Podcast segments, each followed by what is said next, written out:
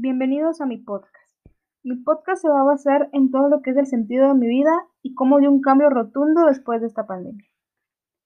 Tenemos que tener claro que el sentido de vida para una persona es la motivación que la lleva a realizar cosas muy grandes, a sentirse feliz y cómodo con lo que realice. Pero estos últimos días, meses, hemos vivido cambios muy impresionantes y muy fuertes, ya que nos han llevado a cambiar y sobre todo a ir desplazando tantas ideas y metas que se tenían porque tenemos muchas más limitantes. El COVID ha sido una de las etapas más difíciles para todas las personas, ya que ha llevado a tener grandes cambios. Y en esos cambios hay algunos que no nos agradan tanto, hay otros que están empezando a ser muy innovadores en nuestra vida. Pero aquí la verdadera pregunta es, ¿cómo mantenemos nuestro sentido de vida a pesar de no sentirnos cómodos con la situación que estamos viviendo? En lo personal, en este momento algo que me motiva demasiado y que está dando un sentido a mi vida es el hecho de que estoy viva, estoy sana y sobre todo que tengo mi familia. Creo que lo más importante para, tu sentido, para mi sentido de vida en este momento y para el sentido de vida de cualquier persona es mantener a su familia unida, tener amor y sobre todo salud. En este momento el acto más grande de amor que estamos haciendo es el quedarnos en casa. Es el hecho de arriesgar una salida con amigos, una salida al cine, una salida a alguna fiesta por ver a tu familia sana. Ese es un gran acto de amor que lleva a sentirnos felices y sobre todo bien con nosotros mismos. Esto nos está llevando a nosotros y a mí en lo personal a llevar este giro y un giro de 180 grados a mi vida, ya que encontré un nuevo sentido y desplacé las ideas que tenía antes y las estoy acomodando a lo que estamos viviendo todos como sociedad.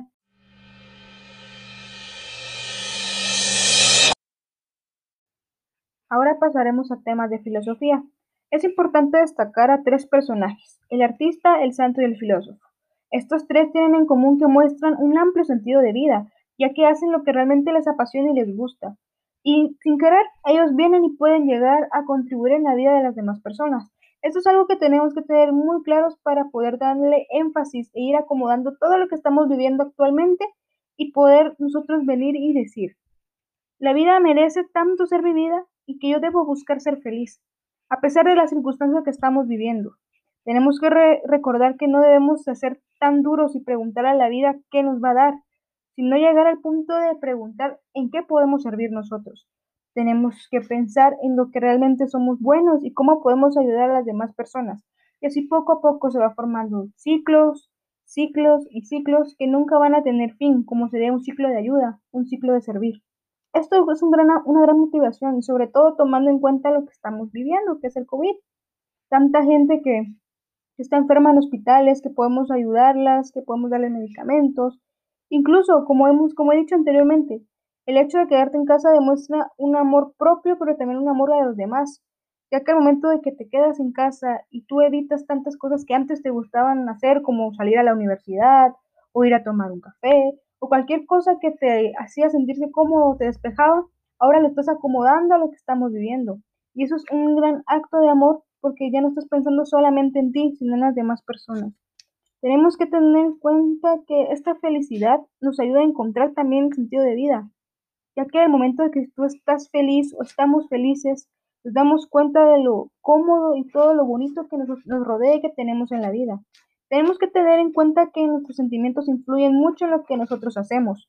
Existen sentimientos negativos o malos, existen sentimientos positivos o buenos.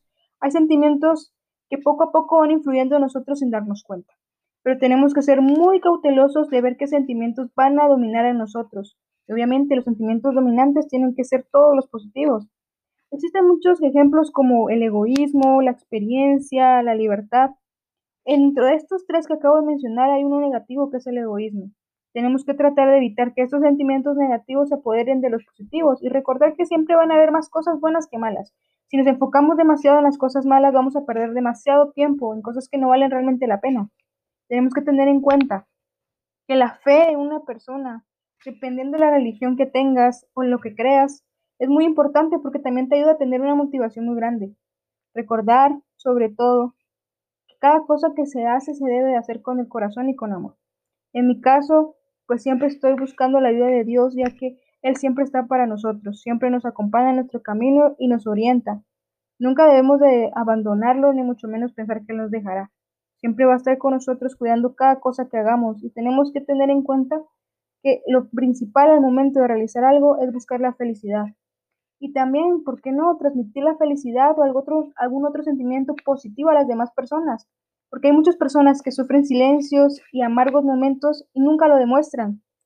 Y con una sola sonrisa puedes cambiar la vida a esa persona.